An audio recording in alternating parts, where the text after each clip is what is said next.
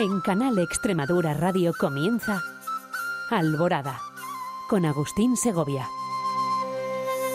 Muy buenos días amigos oyentes de Canal Extremadura Radio. Saludos y sean bienvenidos como siempre a su programa Alborada. A lo largo de este programa y de la semana que viene les vamos a ofrecer, aunque algo resumido, un relato de Francisco Rodríguez Criado titulado Sopa de Pescado. El título de este relato da nombre al primer libro de este autor, en el que podemos encontrar otros nueve cuentos más. Nacido en Cáceres en 1967, Francisco Rodríguez Criado desempeñó varias ocupaciones profesionales antes de iniciar su andadura como escritor en 1998. Desde entonces se dedica a tiempo completo a la literatura como escritor, profesor de talleres literarios, corrector de estilo y editor del blog narrativabreve.com. Sus artículos, cuentos, novelas y obras de teatro se caracterizan por un estilo sencillo y la economía del lenguaje. El humor, la ironía, la melancolía, los anacronismos y una mirada escéptica son algunas de las claves de la escritura de Francisco Rodríguez Criado. La próxima semana ampliaremos un poquito más la biografía de este importante escritor extremeño. Ahora vamos a dar comienzo al relato titulado Sopa de pescado.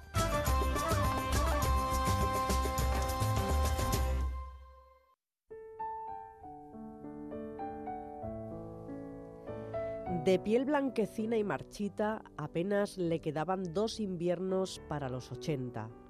Bajo las pestañas tenía dos ojos, uno suyo, el otro prestado. La barbilla, rugosa y cansada, le colgaba desesperadamente.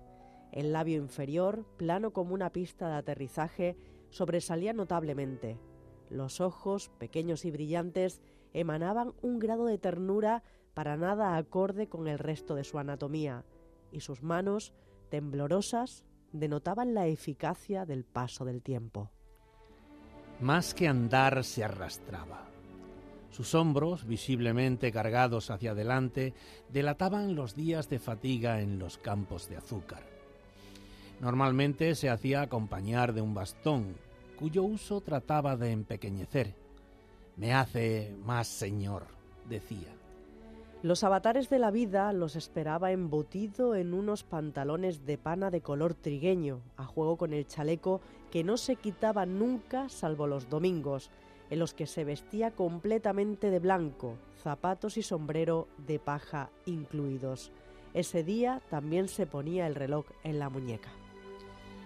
Un hombre de costumbres. Se vanagloriaba de no haber pasado un solo domingo de su vida sin su sopa de pescado no podía faltarle. Antes prendo fuego a este maldito pueblo, aseguraba.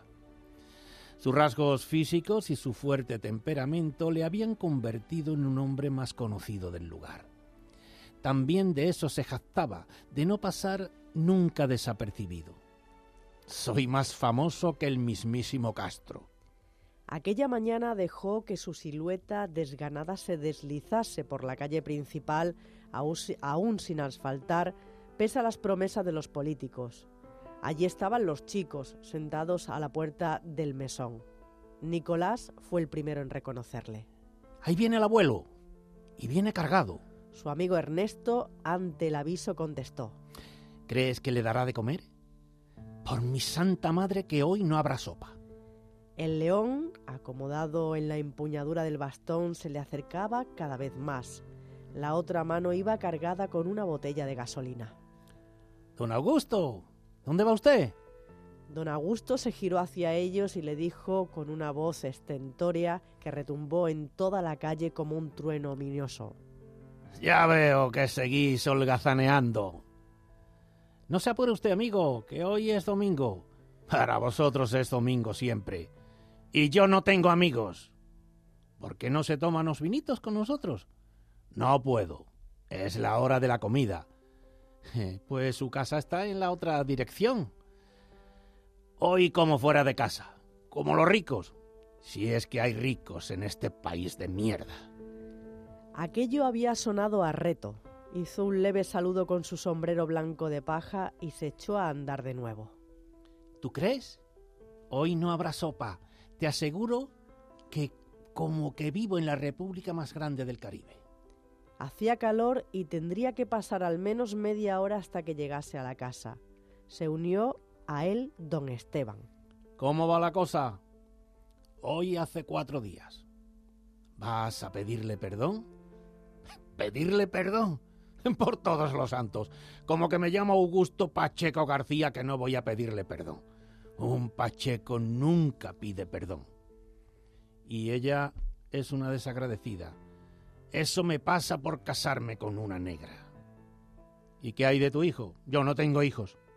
Entonces, entonces nada. ¿A qué viene tantas preguntas? ¿Tengo yo pinta de que me gusten tantas preguntas? Voy por mi sopa de pescado.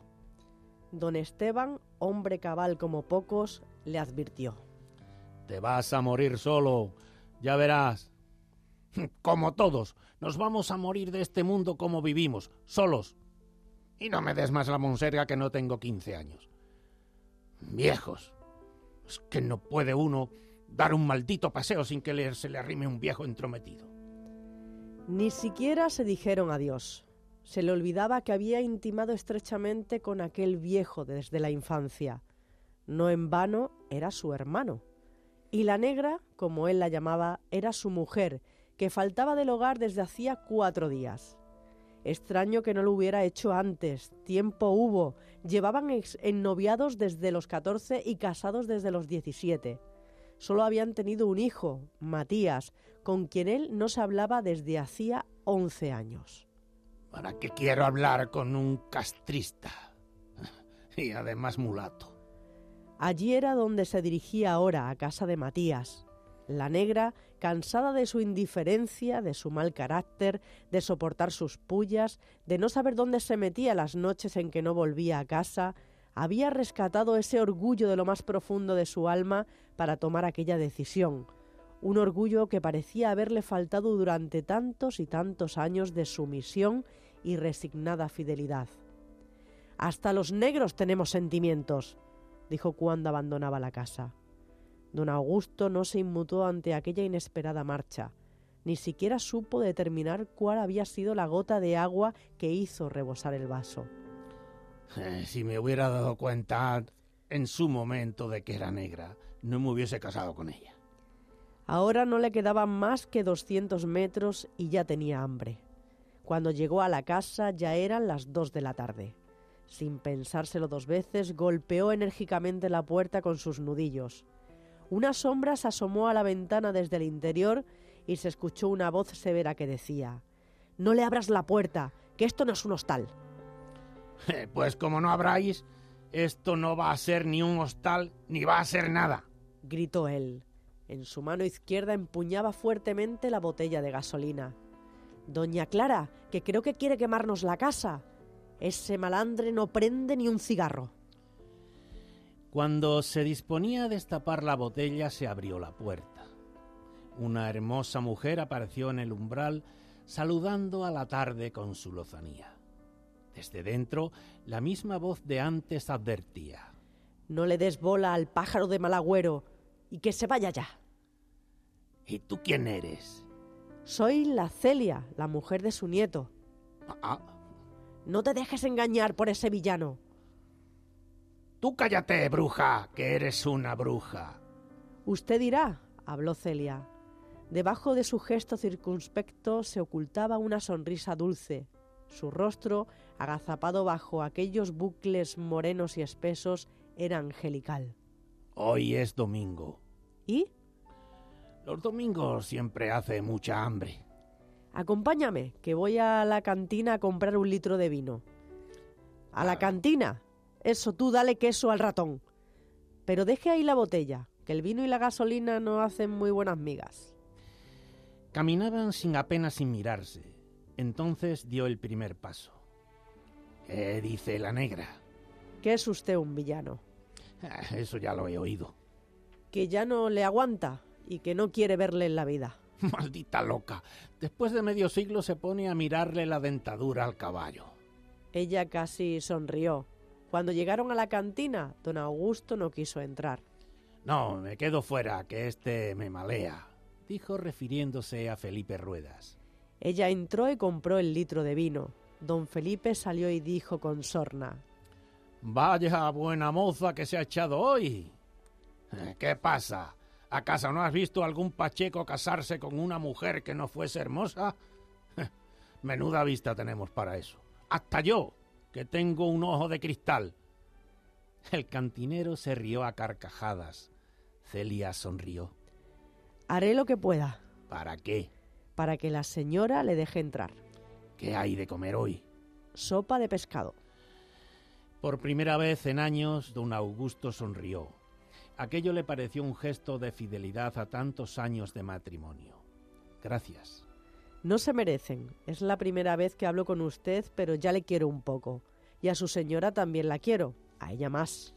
De joven era como tú. No había ninguna mujer tan guapa como ella. Y cómo cocinaba. Una gran mujer. ¿Y entonces por qué no la trata como se merece? La señora dice que usted también era un buen mozo de joven. ¿Me deja que le dé un beso? ¿Un beso? Sí, un beso. ¿Tiene usted miedo? ¿Miedo yo? Así lo parece. Celia, que olía rosas frescas, se acercó y le besó en una mejilla. A lo lejos una niña corría hacia ellos. No tendría más de seis años y vestía una faldita blanca y una camisa rosa de algodón. ¡Mamá! Don Augusto se puso aún más nervioso. Aún no estaba preparado para aquello. Cuando la niña llegó y vio el rostro del abuelo, se aferró inquieta a la mano de su madre y preguntó Mamá, ¿y este quién es? Bien amigos, pues aquí lo dejamos por hoy. La próxima semana continuaremos con este relato de Francisco Rodríguez Criado. Nos acompañó en el estudio Laura Zainos. Los mandos técnicos estuvieron excelentemente manejados por Francisco Rico. Les habló encantado como siempre Agustín Segovia. Hasta la semana que viene amigos.